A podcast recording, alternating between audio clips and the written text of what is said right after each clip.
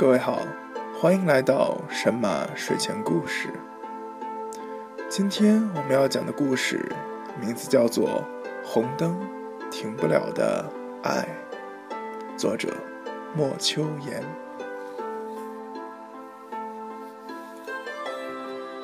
红灯停不了的爱。毕业后，他面临两种选择：一是回到家乡小城，安安稳稳的工作，撑不着，但是也饿不死；二，则是留在省城，有无限的发展空间，但就是离家太远。他想起父母老来得子且身体欠佳，在心中犯了难。他把放弃优越条件、侍奉双亲颐、养天年的想法告诉了父亲，却得到父亲的当头棒喝。父亲义正辞严地告诫：“水往低处流，人往高处走，这是千古不变的道理。”父亲自小于他心中有至高无上的威严，他只得言听计从，选择了省城，并且很快的。成家立业，从此婚姻与事业如两架齐求并进的马车，朝着让人羡慕的方向奔去。但他一直抑郁寡欢。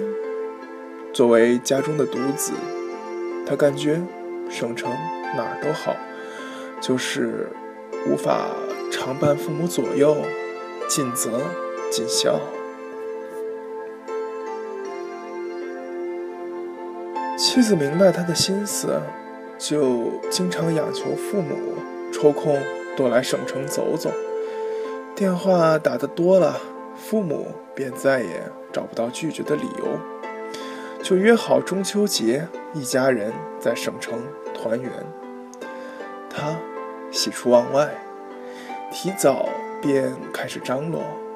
他买各种的营养的补品，家里的卫生。一日三清扫，唯恐怠慢，就好像孩子期待父母检阅自己一样。那一年中秋，他过得特别开心。他盼望这般美妙的时光可以长长久久。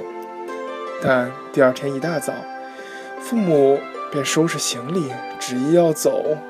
妻子好言相劝。也以失败宣布告终。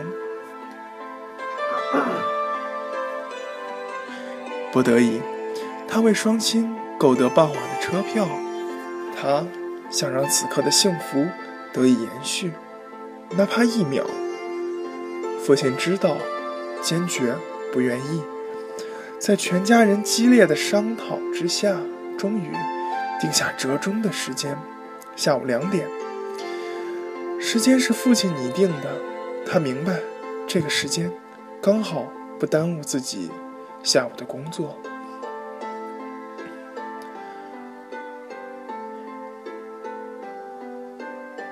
午饭刚过，十二点半，父母便起身要走。他看着时钟，即使再晚一个钟头也不迟，但胳膊拧不过大腿。他只得乖乖的驾车携妻送父母出门。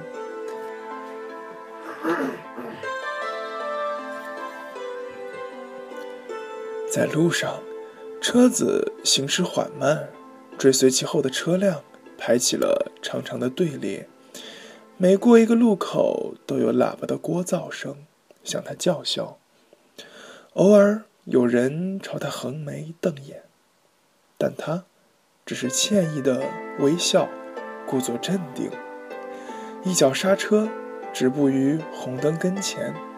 时间，哼，被他拿捏的刚刚好，仿佛交通任由他所控。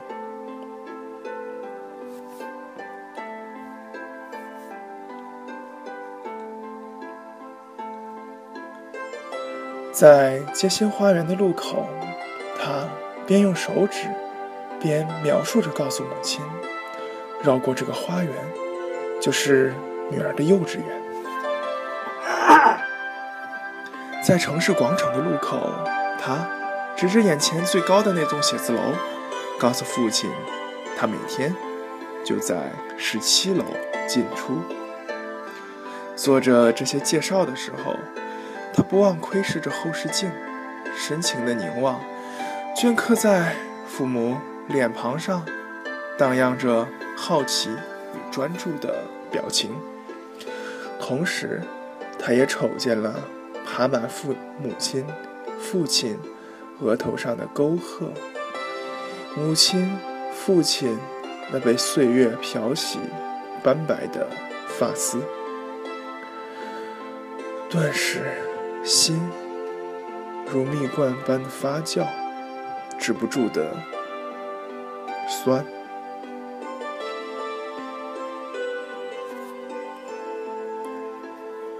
最后一个路口，临近车站，行人如水，车如马龙，着实找不到伸脚的间隙。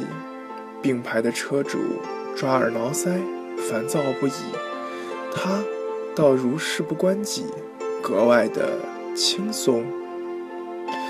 母亲忍不住了，终于抱怨起来：“唉，这大城市啊，路面倒是整洁的很，楼呢倒也高的很，挺拔的很，就是要交通啊，怎么这么堵？车怎么这么多？”你瞧啊，咱这一路上碰到的，怎么都是红灯？怎么？父亲随之打断，内心笃定的微笑。哼，你难道还看不出咱儿子的心思吗？就那一个路口等待的时间，十个路口都过去了。之子，莫若父。被父亲洞穿了心思，他不自然的哼鬼笑、偷笑，笑得如同刚刚做了恶作剧，被父母发现，挨了批评的孩子。不好意思中，又透着那么一点点的得意，而妻子再也憋不住了，说：“爸。”您老慧眼，但却只看透了一半。从咱家到车站，其实也没那么远，只要转半个圈儿。他啊，可是费尽了心思，在为您找寻着城市的认同感，留您啊多待一会儿。希望您明白我们的苦心，早点搬来，一家团圆。父亲有所打动，哼，这傻小子从小就爱耍小聪明，这次还真把亲爹给绕住了。看在我好儿媳和乖孙女的面上，我和你妈再来就不走了。此时，绿灯亮起，他一脚油门，不再犹豫，街角的红绿灯前。再也没有了喇叭声。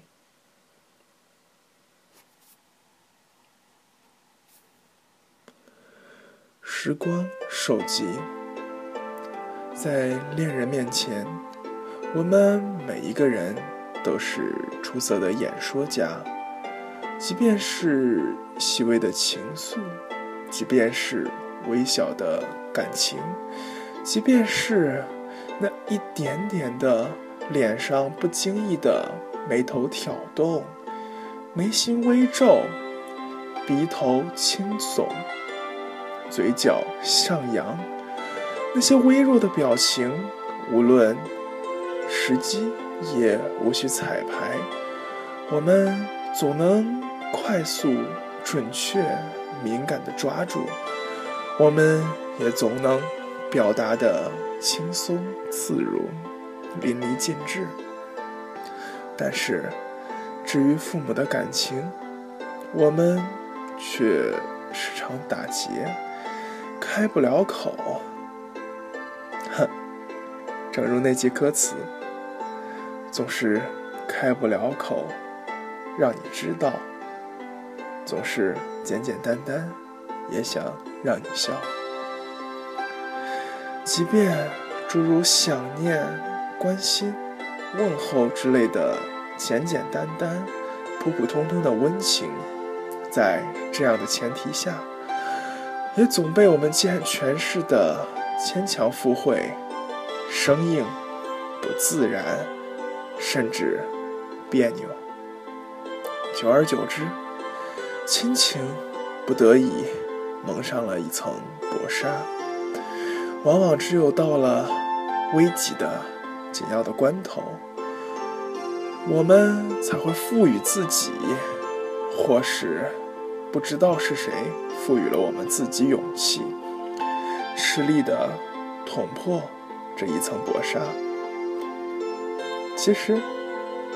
上帝赋予人类语言，除了在恋人跟前的花言巧语，朋友之间的慷慨激昂，人际相处的交流沟通，还有一项最重要的功能，便是大胆的向父母表达爱意，因为这种孝义全全的爱，是人类。最美丽的语言，人类语言的初衷也只有一个字，那就是爱。欢迎各位的收听，今天的神马睡前故事就到这里，希望各位能睡个好觉，各位晚安，好梦。